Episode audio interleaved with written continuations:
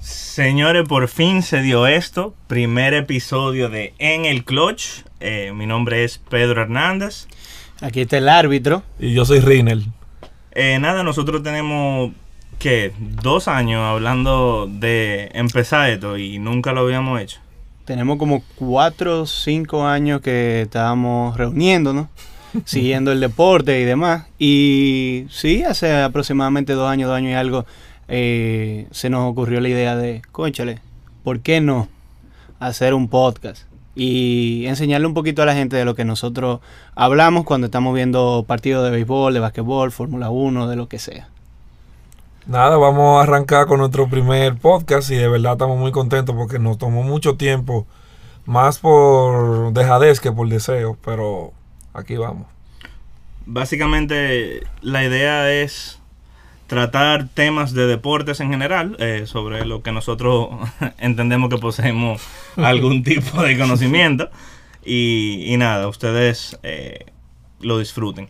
Y para que la gente tenga la idea, no, no somos un grupo de profesionales ni mucho menos, sino somos tres vanas que se juntaban a ver deportes y que, dada la experiencia viendo cada uno de esos deportes, pues estamos emitiendo opiniones al respecto. Que tal vez ustedes estén de acuerdo, no sabemos, pero estas son nuestras opiniones. Yo creo que para, para empezar, eh, vale la pena destacar que quizás no cogimos la mejor fecha debido al tema del, del coronavirus del que tanto se está hablando y que está afectando los deportes a nivel mundial, no solo el deporte, creo que todos los países en los que eh, se han presentado algún tipo de casos. Está, está, está afectando la economía, está afectando básicamente al mundo entero, al mundo entero. Así es, y yo creo que el 11 de marzo va a ser recordado como uno de los días más negros en el deporte eh, a nivel general, porque desde el entre 11 y 12, ¿verdad?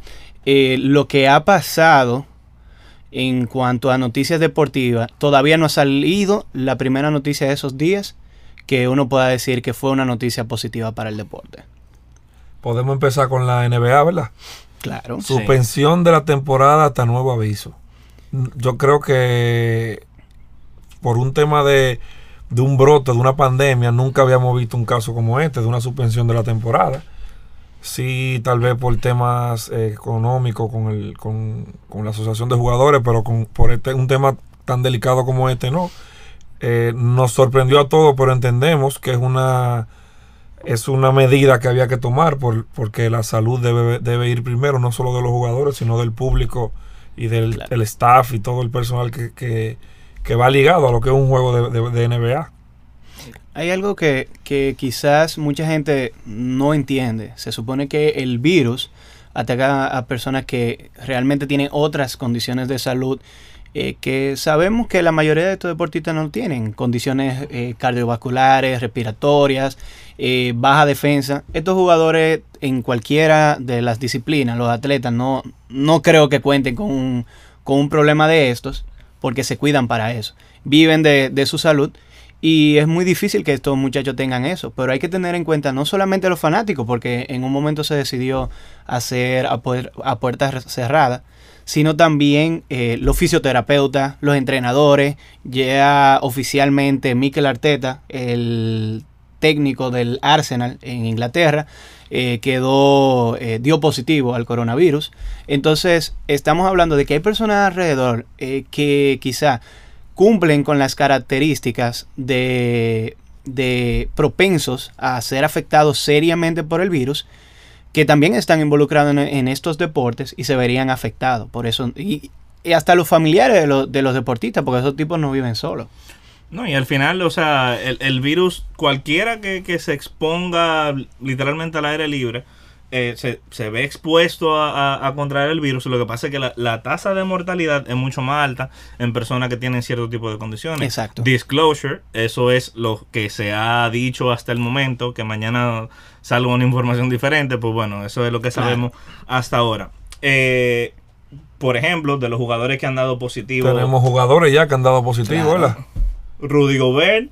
Rudy Gobert, eh, imaginamos que al ser el primer jugador del, del Jazz que dio positivo, luego Donovan Mitchell también dio, dio Positivo. positivo. Sí. Entonces estamos hablando de que eh, es, es una situación súper compleja. Y yo creo que más es más importante cuidar la salud de, de los jugadores que ve un espectáculo. Pero Claro. nada, tratando de algo también un poquito más positivo dentro de lo que es la, la temporada de baloncesto. Estábamos viendo una temporada súper buena. O sea, estábamos viendo un, un equipo de Milwaukee que se, a- estaba firmemente posicionado en, en primer lugar. De hecho, lo- quienes estaban más cerca de, de Milwaukee eh, son los Raptors y están a seis juegos y Sí. medio. O sea que estamos hablando de que promedio a, a todo el equipo le quedan entre 16 y 18 juegos que podemos decir que ellos ya iban a clasificar como primero. Tienen un jugador como lo es Giannis Antetokounmpo, que el, el tipo es un fenómeno, eh, fuerte contendor a- al MVP. Creo que la pelea está entre él y, y LeBron Y James, LeBron que James. están teniendo una temporada, o sea, magnífica también. Eh, Antetokounmpo está promediando casi 6 asistencias por juego, 13 eh, rebotes y 29.6 puntos. Yo creo juego. que en ese sentido, Giannis eh, creo que le aventaja a LeBron, dado que no tiene una figura como Anthony Davis al lado que le dé ayuda. Yo- o sea, Anthony Davis va a quitarle puntos. Eso mismo puntos. iba yo a comentar. Yo pienso que Anthony Davis y LeBron se van a restar puntos uno con el otro para el, para el premio del jugador más valioso de la liga. Si yo tuviera que votar ahora mismo, es más, vamos a votar ahora mismo. Si, esperemos que la, temporada se reanude, ¿verdad? Y que se termine. Yo votaría por Giannis. Eh, bueno, o sea, para poner un poquito en perspectiva todo antes de, de emitir cualquier juicio, vale destacar que aunque LeBron y Anthony Davis están jugando juntos, LeBron está promediando 7.9 rebotes, 10.6 asistencia y 25.7 puntos por juego. O sea, hasta qué punto realmente el jugar o no jugar con Anthony Davis le está restando en su no, performance también. Exacto. Y, y un punto con eso, eh, hay que notar mucho lo de las asistencias. LeBron James eh, siempre se ha conocido por un tipo que va mucho al aro, mu- un gran anotador, eh, que también coge muchos rebotes, pero en esta temporada, más que en cualquier otra, estamos viendo su dote de pasador, al punto de que es líder en asistencia hasta este momento de la liga. Y, Y- él no juega uno, él, él es tres. Exactamente, O sea, él, exactamente. Él es shooting forward, no point guard. Señores, miren lo que pasa. LeBron siempre ha sido un buen pasador. Eh, lo que pasa es que nosotros nos enfocamos más en ver los demás atributos que tiene LeBron. Claro. sus otras capacidades que no, no le damos tanta importancia realmente a las, a las asistencias que él da, pero Exacto. LeBron siempre ha sido buen Claro, pasador. y, y ahí era que iba. O sea, ahora estamos notando todavía más al punto de que el tipo decidió por esquema de- del, del equipo ser el, el, el baja pelota, como se le conoce en la calle, a- al point guard. Y se han visto los frutos. De hecho, incluso estuve viendo y creo, por lo menos en los últimos 20 años, el único jugador más viejo que, que LeBron en ganar el liderato de puntos es Steve Nash. O sea, nadie ha ganado liderato de puntos, por lo menos en los últimos 20 años, del 2000 a la fecha. Eh, tengo que irme un poquito más para atrás a ver si, si realmente que, quién, es más, quién más viejo que LeBron ha ganado. Y, el- y una el- pregunta, muchachos. ¿Qué ustedes creen de un jugador que está promediando 34.4 puntos, 6.4 rebotes y 7.4 asistencias? Por el nombre James Harden. La barba. Sí, yo creo que lo de la barba, eh, al igual que a Anthony Davis y, y- y LeBron, le pasa lo mismo con otro jugador que tiene ahí James Harden en la cancha, que es Russell Westbrook. Y que si vemos los últimos juegos que ha tenido el equipo de Houston, hasta antes de este paro, creo que el jugador a destacar en la mayoría de los casos, aún con todos los puntos que ha metido James Harden, es Russell Westbrook. Se demuestra que él es que está tomando el liderazgo en la cancha con, para, para controlar el juego, para llevar el juego, aun cuando el que al final del día tome el disparo sea eh, James Harden. Eso te iba a tocar, o sea, eh, Westbrook en los últimos 10, quizás 15 juegos, ahí más o menos, ha- se ha mostrado como el jugador que no ha sido durante la temporada completa. Entonces, ¿hasta qué punto podemos premiar el buen performance que ha tenido Westbrook en los últimos 10, 15 juegos versus el resto de la temporada? Que Claro. realmente Harden, o sea, mira, mira cuántos puntos está promediando Harden por juego. O sea, yo, o sea, no, no quisiera entrar en, en una polémica, pero yo no sé hasta qué punto eh, Westbrook está ayudando o desayudando al equipo. Si evaluamos el performance de la temporada completa, no los últimos 10, 15 juegos. Pero yo creo que realmente es algo que también se pudiese debatir. Obviamente, los grandes favoritos siguen siendo eh, Giannis y LeBron. Pero yo creo que James Harden se puede colocar en un sólido tercer lugar eh, Sí. si se habla del, Y también del está el MVP asunto, race. eh, y también está el asunto de, del equipo, el standing del equipo. O sea, el performance de Houston como equipo eh, quizás no es el que uno esperaba, porque primero que todo tenemos unos Lakers que probablemente no todo el mundo contaba con una temporada tan buena de los Lakers. Hoy me, si a mí antes de comenzar la temporada tú me decías, los Lakers van a ser el, el equipo número uno de la conferencia oeste, yo te decía, estás loco. No, nadie te lo cree. Principalmente con, con el tema de los Clippers. Y que Houston, eh, pues se entendía que con la unión de Russell Westbrook y James Harden, aun cuando sabemos que había Los cierta... estilos de juego chocan un Exactamente, chocaban mucho los, los- los estilos de juego, pues también uno sabía que era fácil. Cuando Harden estuviera en la cancha, la bola le iba a tener Harden y cuando no la, la iba a tener Miren, una cosa, señores. Los, eh, los Houston Rockets van ahora mismo quintos en el oeste, empatados con Oklahoma. O sea, están quinto sexto. Entre ellos dos Sí. va a estar el quinto y el sexto. Mi pregunta para ustedes, que son más conocedores del tema que yo. En una eventual serie de primera ronda con los Utah Jazz o los Denver Nuggets, ¿cómo ustedes ven? ¿Ustedes ven a los Rockets pasando segunda ronda? Honestamente sí, porque yo creo que el, el cuadro de los primeros ocho clasificados no necesariamente está eh, basado en qué tan bueno o qué tan malo es el equipo realmente. O sea, por ejemplo, con el tema de, de Houston, venimos hablando de que Houston realmente eh, tiene un muy buen equipo desde el principio de la temporada. Se reforzaron al momento de que eh, cambiaron a, a Clint Capella, que o sea, fue un cambio fenomenal porque realmente él estaba lesionado. Sí. Consiguieron a, a Robert Covington, que es un excelente eh, recurso para defensivamente para el equipo, que es lo que necesita el equipo. El Sí. equipo no necesita anotadores realmente. Y si te soy sincero, yo veo una serie, ya sea eh, Rockets, Nuggets o Jazz Rockets, veo a, a- a Houston posicionándose como claro eh, ganador. Me sor- sí me sorprende muchísimo eh, lo de Oklahoma. Sí. Yo no me imaginaba ver a Oklahoma en, en un quinto eh, clasificado. De hecho, la tabla de clasificado en sí, o sea, está súper extraña porque tenemos en, en un primer lugar a los Lakers, siguiéndole los Clippers, luego los Nuggets, el Jazz, eh, Oklahoma, Rockets, Mavericks y Grizzlies. Estamos hablando de que hay equipos como Portland que Sí. siempre han sido sólidos Sí. contendores. Hay equipos como San Antonio que aunque viene decayendo en los últimos años, siempre han, han estado ahí colándose, aunque sea como octavo clasificado.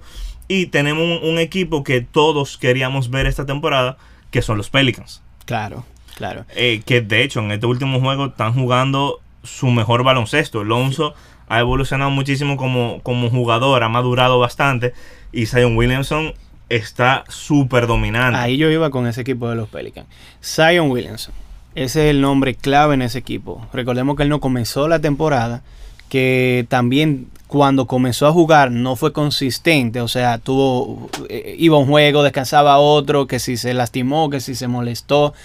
Eh, y a medida que hemos co- encontrado consistencia en el juego de Zion Williamson, hemos visto también una mejoría en el equipo de los Pelicans. Es un equipo que hay que contar con ellos para que se cuele ahí como un séptimo, sexto clasificado, quizás no esta temporada, pero para la próxima. Y, y de igual forma, señores, tenemos que hablar de los Golden State Warriors, que realmente sin sus dos figuras principales ha sido el equipo con peor récord de la liga. Incluso leí por ahí como que van a romper el récord de más derrotas luego de una final el año anterior. Sería interesante ver eh, un equipo que no solamente el año pasado estuvo en la final, sino que también tiene el récord de más victorias en una temporada regular. O sea, que ellos tendrían ese récord tan positivo en temporada regular y tendrían un récord tan negativo por el otro lado.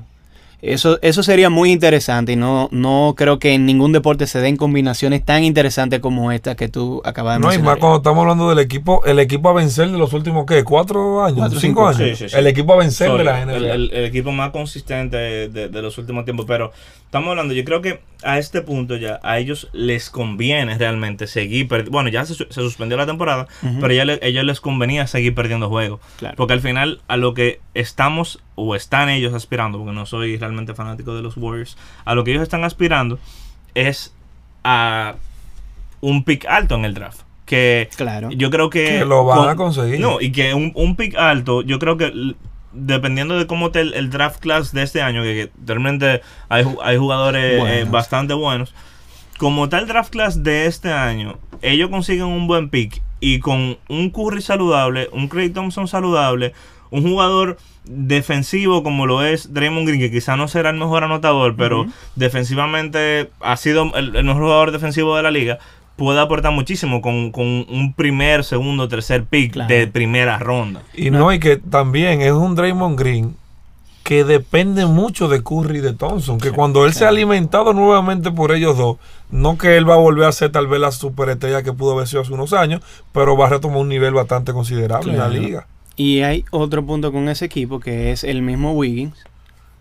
Tener a Wiggins ahí. A Wiggins. Si Wiggins logra eh, eh, conseguir acoplarse a ese sistema de juego de Stick Care, que probablemente fue lo que le faltó en, en- en Minnesota. Quizá un estilo de juego más parecido al de Golden State le favorezca mucho. Lo que se ha visto hasta el momento es que le, eh, en cierta forma le ha favorecido, pero vamos a ver cómo entra en ese esquema de juego ya con Curry y Thompson saludables. No, y que realmente va a un equipo donde la temporada próxima, estamos hablando de la temporada próxima, porque prácticamente Claro. ya está, para ellos está básicamente perdida. Es un, un jugador que, que el equipo no depende de su ofensiva. No. descansa en él la ofensiva de ese equipo. Él simplemente va a venir haciendo una tercera opción, ¿verdad? Sí, una tercera opción. Entonces, Y en momentos cuarta. pero creo que es un equipo que el año que viene vamos a tener que, que hablar, con, hablar de esa gente. Mira, con el tema de, de lo que decía Pedro de, la, de cómo se ha movido el, la- la- el standing en la conferencia oeste, se ve mucho a principalmente el equipo de Denver, de los Denver Nuggets. Sí. Eh, yo creo que si bien nosotros esperábamos a los Denver Nuggets clasificando, nunca eh, quizás esperábamos que fuera en, en una tan buena posición. Probablemente quinto, sexto, ocupando el lugar que tiene Houston ahora, quizás Oklahoma. Y Pero Oklahoma si- sería el si otro yo no me equipo equivoco, el año pasado ellos clasificaron segundo. O sea, que estamos hablando de que un, un equipo, eh, bueno, tiene No, sus- yo creo que ellos clasificaron primero el año pasado. Primero. Denver Nuggets. sí.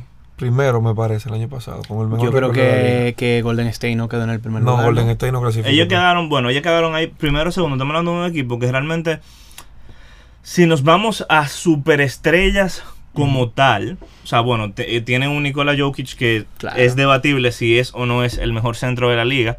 Eh, tipo excelente Diría que pasador. este año por lo menos sí. Eh, No, este año, o sea, él, él- él está presentando un, unos números que de verdad yo creo que, que a- de ahora para adelante solo le queda volverse mejor y mejor. Estamos hablando de que él por juego está promediando 20.3 puntos, está promediando eh, casi 7 asistencias, 6.8 asistencias está promediando 10.2 rebotes, que como un centro quizá uno no lo ve como mucho, pero si tú te vas a la parte de las asistencias, a la parte de los puntos, y los puntos. intangibles del juego, Claro. o sea, cosas que no se miden, el tipo está teniendo una super temporada. Por eso cuando Rinel preguntaba por el asunto de si realmente los Rockets tienen para ganarle a Denver, eh, yo iba a decir eso precisamente.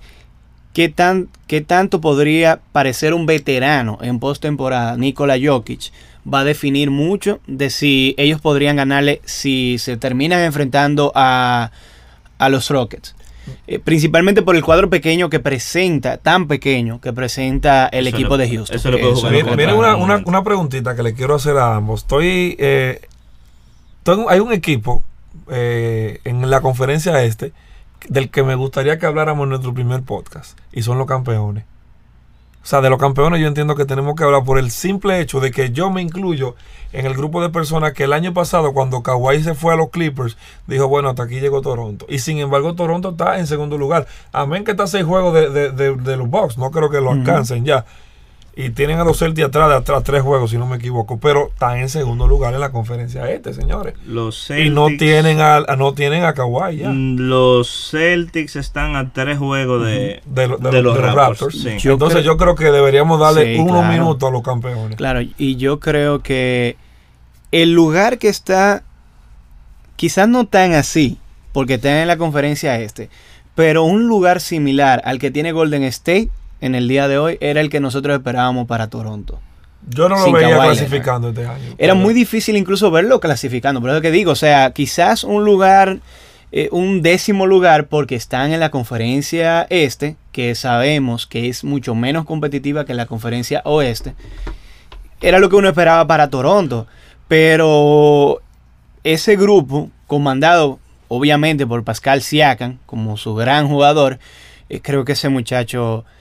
eh, él, él estuvo en la conversación o ganó el jugador eh, de mayor desarrollo el año El, pasado. el año pasado, sí. Y, y escuché en comentarios de, de transmisiones de los juegos que sería sorprendente, pero no una locura, verlo ganándolo de nuevo.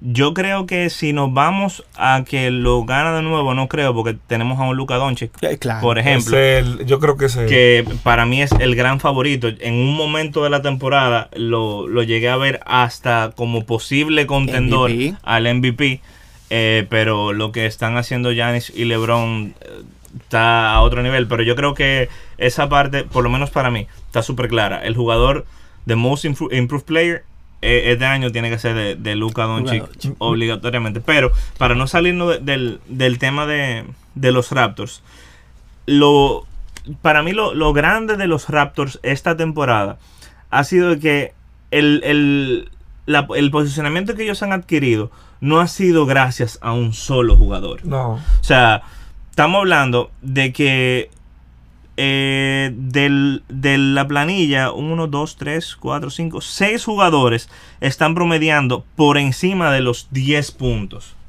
por juego. Eh, tenemos un Pascal Siakam que está promediando 23 puntos, 23.6 puntos por juego. Eh, jugador que creo que ha sido un- una sorpresa eh, para todos que haya podido mantener ese nivel eh, luego de, de la salida de, de Kawhi Leonard que en su momento entendimos que era el corazón del equipo. Eh, un Kyle Lowry, un veterano ya eh, de varias temporadas, está promediando casi 20 puntos por juego, 7.7 asistencia eh, y solamente 3 turnovers por juego. O sea que está, está armando muy bien la, la ofensiva eh, del equipo. Y hay, hay jugadores nuevos que también están dando mucho la cara. Tenemos un Anunobi, tenemos un nombre que ya es como quien dice un veterano dentro de la liga, pero también es un excelente jugador defensivo, Serge Ibaka. Acá. Claro. Viene de Oklahoma City eh, porque no logran concretar un, un- El un talentazo contrato. que tenía ese equipo de Oklahoma. Fue- bueno, en un momento si lo ponemos en planilla a lo que son los jugadores hoy, el equipo o uno de los equipos con más potencial de la década. realmente. Ese iba a ser el, el- el Real Golden State. No, y si le ponemos a Steve Adams que tienen de centro ahora. Sí, o sea, sabes. estamos hablando de Russell Westbrook, James Harden, Kevin Durant y Serge Ibaka todos juntos jugando en un Miren mismo otra equipo. cosa, señora. Hay otro, hay otro equipo del que yo quiero que ustedes me, me abunden un poquito. Como que no quiere la cosa, tenemos ya un ratico aquí. Eh, este equipo yo personalmente no me llevo con ellos y lo voy a decir con todo el, el hate del mundo. Pero yo creo que han sido un equipo que no han sido lo que, lo que esperábamos de ellos esta temporada, que son los Sixers. Sí, eh, pero con los Sixers yo tengo una relación de amor-odio. Amor-odio. Yo, Eh, yo la mía es odio, odio.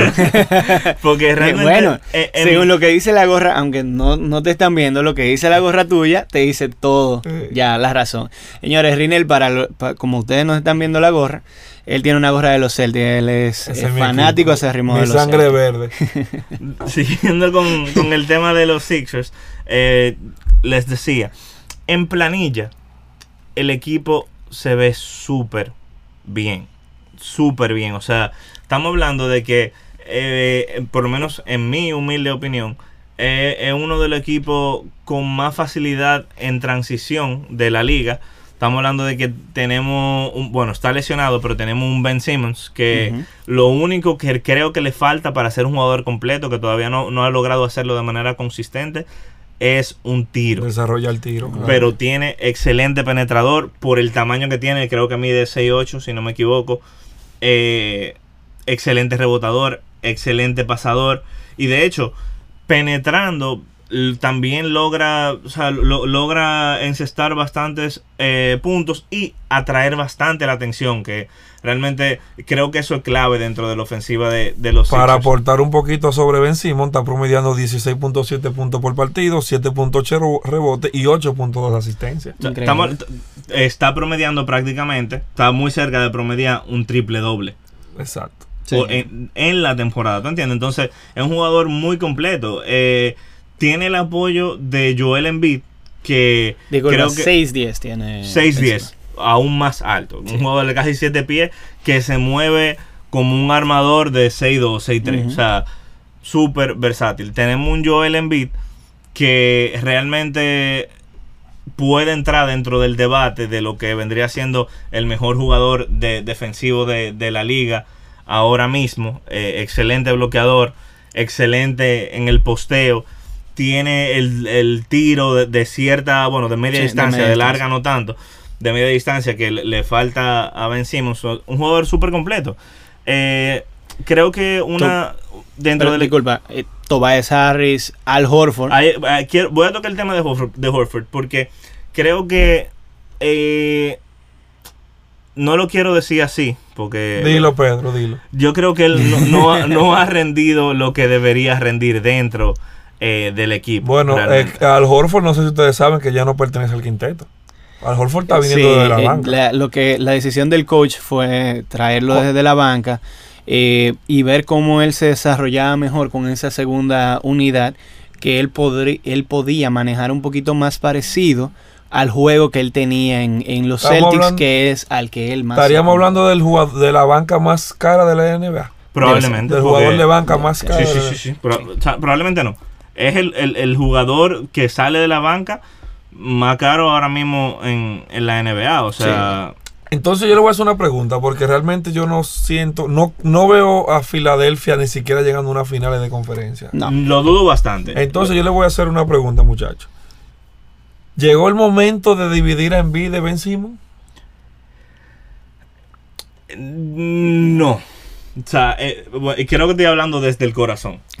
Eh, yo no los separaría, sino que yo trataría de, de hacer el mismo experimento que hicieron ellos con Horford, pero con otro jugador. Si yo fuera eh, el encargado de, de los 76ers, yo trataría de hacer un cambio por Al Horford a ver qué consigo, eh, que, que me, que me limpie eh, espacio en, en nómina para tratar de fichar un buen jugador ahora en esta agencia libre.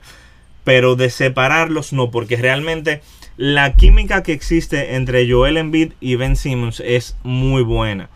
Eh, un Tobias Harris que también está aportando mucho al equipo. Yo creo que Filadelfia tiene material para, bueno, la base, para ser contendores. Sí. Les falta una ficha clave. A ellos les falta el Kemba Walker de Boston. Árbitro. Puede ser.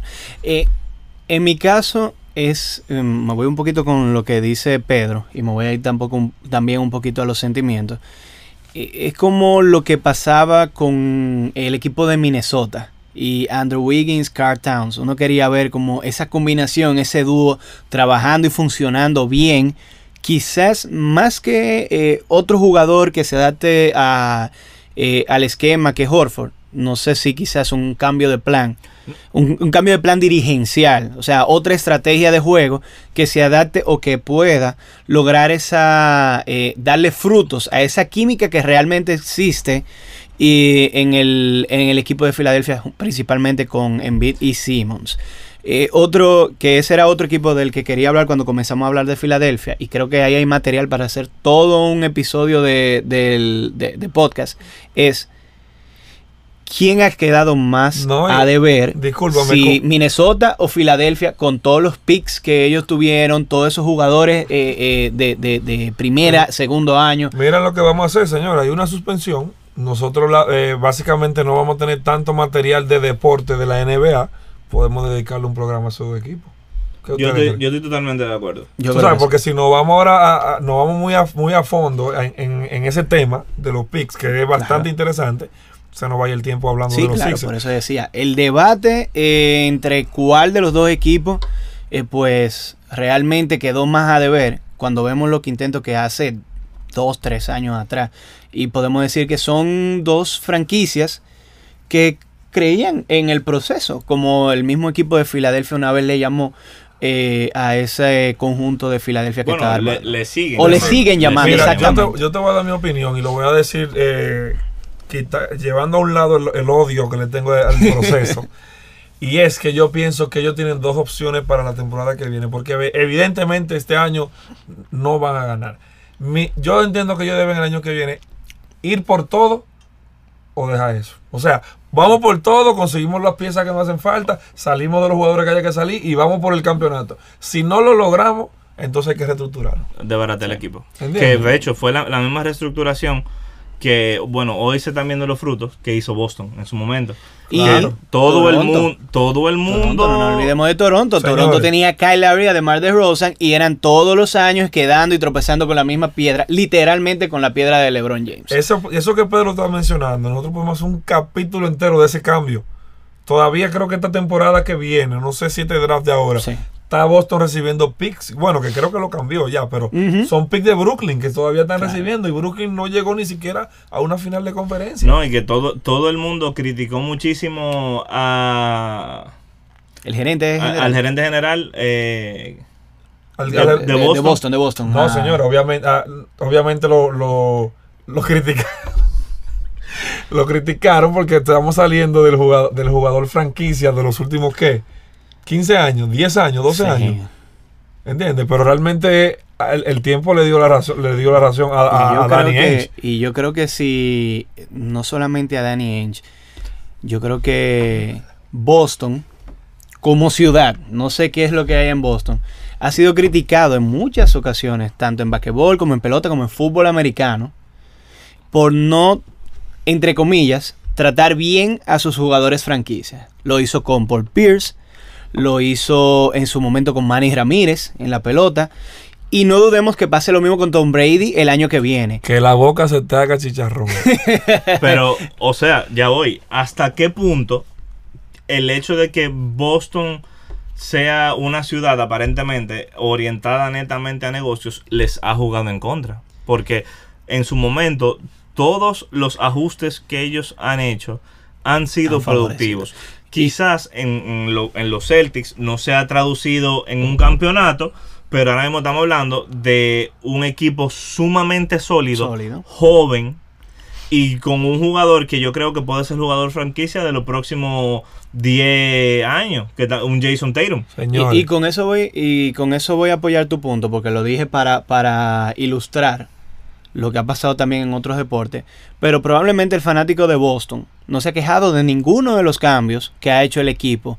Quienes han metido este tema de que, de que Boston, de que en Boston son mal agradecidos, la mayoría son eh, fanáticos de otros equipos rivales, principalmente al equipo de Boston, como son fanáticos de los Yankees, fanáticos de los Lakers, entre otros.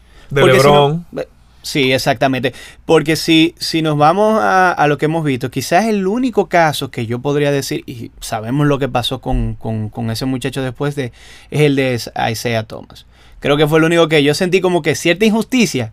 Y fue el- prácticamente Pero el único que quedó llorando verdad, por la creo situación. que de todos los cambios, ese fue el más inteligente. El más sensato. el, el más inteligente en el sentido de que consiguieron, bueno, no resultó al final, pero consiguieron un Kyrie Irving Y de no haberlo cambiado, miren lo que le pasó a Isaiah Eh, claro, Thomas. Isaiah Thomas claro. no pudo ser productivo esa No. temporada. Bueno, yo leí. Y, yo, que- y salió de Cleveland, de hecho. Sí. Yo leí unas declaraciones de él, la leí creo que fue esta tarde o ayer, donde él dice que le está dispuesto a ir a Boston y aceptar el rol que le den. porque, Isaiah no, porque ya no tiene nada. Y, y- y a eso es Y que, estamos a eso hablando es de que iba. que fue cambiado por Kyrie Irving. Claro. Y, y si fueran tan malagradecidos con sus jugadores, o sea, en el día de hoy, Manny Ramírez no, no fuera a Boston a recibir nada y sabemos que se ha identificado con la chaqueta de Boston. El mismo caso de Pedro Martínez, que fue otro caso bien famoso cuando cambió a los Mets. Eh, en el caso de Paul Pierce, siempre se ha identificado con la chaqueta, la chaqueta verde, entre otros. Y obviamente, Kevin pase lo que pase, Kevin Garnett le van a retirar su número. Allen. Allen. eh, también, incluso cuando Ray Allen eh, fue todo lo contrario. Fue él que, o sea, los fanáticos sintieron que él fue que traicionó al equipo, al equipo de Boston. Al Señores, irse miren, una cosa. eh, nosotros tenemos ahora mismo facilito tres temas de que hablar para futuros podcast. Tenemos Minnesota y Sixers con sus picks que no, no aprovecharon. Y tenemos el gran cambio de Brooklyn y Boston del 2012, 2013, ¿no? Sí, Que es un tema que 2012 esos me son, parece. Esos son unos temas bastante interesantes que lo vamos a estar eh, tocando más adelante. Porque si nos seguimos adentrando en ellos, no vamos a poder tocar todos los puntos que Sí, trajimos. y que la gente entienda que aunque estamos, nos hemos desbordado en el día de hoy con la NBA, fíjense cómo hemos entre en el medio hemos metido un poquito de béisbol, un poquito de NFL, estaremos hablando de la Fórmula 1 también. Eh, eso sí te quería preguntar. Háblame de la. De, leí que el Gran Prix, el Gran Premio de, de- de Australia Sí, queda suspendido. queda suspendido principalmente porque me parece que fue uno de los mecánicos del equipo McLaren eh, dio positivo al coronavirus. El equipo ya no iba a participar de hecho, pero también hubo unos cuantos eh, mecánicos del equipo Haas que eh, estaban dando síntomas al final, gracias a Dios, salieron negativos a coronavirus, pero sí también estaban teniendo síntomas gripales. Entonces te pregunto: NBA suspendida. Fórmula 1 suspendida. Serie A. no solamente la Serie A, la Liga Española, tanto de, de soccer como de básquetbol, suspendida. Todas las grandes ligas de, de Europa en cuanto a fútbol, eh, las grandes ligas quedaron suspendidas. Francia, Inglaterra, eh, Alemania, Portugal, básicamente todas. Y también muchas de las de América, como Entonces, la Conca por ejemplo, estuve y leyendo que hay un equipo, hay un jugador en la Serie A que está que dio positivo a, Sí, a coronavirus. sí, de hecho juega en la Juventus de Cristiano Ronaldo. Eh, se hizo muy viral una imagen de, de ¿cómo se llama? De, de Cristiano Ronaldo en Instagram, él en su casa en Portugal. Él le mandaron a, a- a guardar cuarentena eh, para que la gente entienda. Cuarentena no significa estar metido en una cápsula en, en- en un hospital, como por lo general nos lo presentan en las películas. Recogerse, como decimos. Exactamente, es recogerse, guardarse, no salir de su casa, quedarse tranquilo por un El tiempo. equipo gra- el equipo 1 de Real Madrid de baloncesto también tiene un jugador Sí, que, un jugador que Sí, quedó me infectado. dio parece que es de. Estados Unidos, no Sí, recuerdo el no, nombre. es, no es español el jugador. Entonces, eh, las grandes ligas hoy anunciaron que suspenden los campos de entrenamiento. Sí, eh, eh, pero yo y creo atrasan el, la Y inicio atrasan el que tem- opening el, inicio de temporada. Le quería hacer una, una pregunta respecto a eso, que son más expertos eh, en el tema. Y ojo, o sea, no, no es con, con el fin de, no sé, de que malinterpreten el tema del virus. Pero eh, con este tema del virus que anda eh, circulando en todos los países, eh, muy probable se suspenda la, liga de, de la MLB. ¿Hasta qué punto se ven beneficiados ciertos equipos de que se atrase el inicio de temporada? Me explico. Sabemos, por ejemplo, que hay unos Yankees eh, y otros equipos más que vienen arrastrando Lesiones. lesiones, importantes. Creo que de, lo- de los Yankees son siete jugadores que están, Sí. están lesionados ahora mismo. Entonces, ¿hasta qué punto eh, e- esta trágica noticia del virus ha, ha beneficiado a ciertos equipos en la MLB? Yo creo que si en, en ese sentido de las lesiones, para, para iniciar la temporada, Eh, uno de los más grandes beneficiados es obviamente los Yankees, por lo que tú mencionabas, era cuarto y quinto bate o tercer y cuarto bate, como usted lo quiera poner, eh, no iban a comenzar la temporada. Que estamos hablando de Giancarlo Stanton y Aaron y Judge. Aaron Judge, exactamente. Su mejor, su segundo mejor lanzador, eh, bueno, el mejor lanzador del año pasado para ellos fue Severino. Y, y quien iba a ser el segundo en la rotación solamente porque adquirieron a Gary, a, a Gary Cole. Entonces, son tres jugadores ya ahí, más todos los otros que, que están incluidos en, en la conversación, algunos que vienen recuperándose de lesión y, y demás, que estarían fuera. Pero yo creo que igual, eh, no creo que un equipo como tal se beneficiaría, porque eh, igual no es como cuando se paró la NBA, que hubo un paro por una huelga.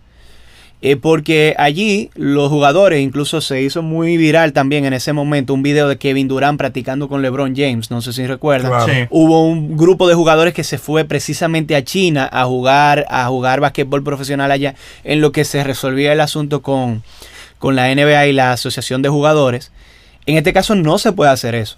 O sea, los jugadores tienen que estar eh, trancados en su casa. Y, ah, ¿Entiendes? ah, Entonces ah, no van a estar practicando, no van a estar pudiendo... eh, va a ser la misma situación en todos los deportes. Estamos hablando de que las, las opciones para la NBA es jugar en verano, lo cual perjudicaría muchísimo eh, los Juegos Olímpicos, que son este año en julio. O sea, ya ahí estaríamos hablando que ningún NBA va, va a participar en los Juegos Olímpicos.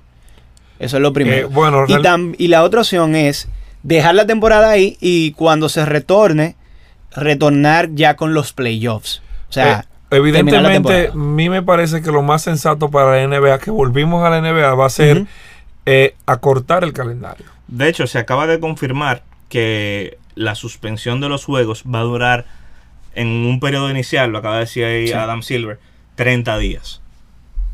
O sea, estamos hablando de 30 días que no solamente se va a ver afectado el fanático que disfruta del juego, Claro. sino todas las personas que trabajan dentro de la organización que realmente cobran ya sea por o por hora o por el Sí. trabajo que desempeñan son personas que no van a devengar un salario dentro de en, ese es- periodo de tiempo Y eso que es lo preocupante porque nosotros estamos aquí hablando de, de los jugadores y demás y, y- y de la situación de los jugadores, pero si tú te fijas, hay muchas personas dentro de las organizaciones que ganan un sueldo eh, que quizás no es el de un jugador, porque que un jugador se sienta por, por un mes no va a pasarle nada a la mayoría de los jugadores, o yo diría que a ninguno de los jugadores, por, por mínimo que sea el salario, estamos hablando de cientos de miles de dólares en la NBA.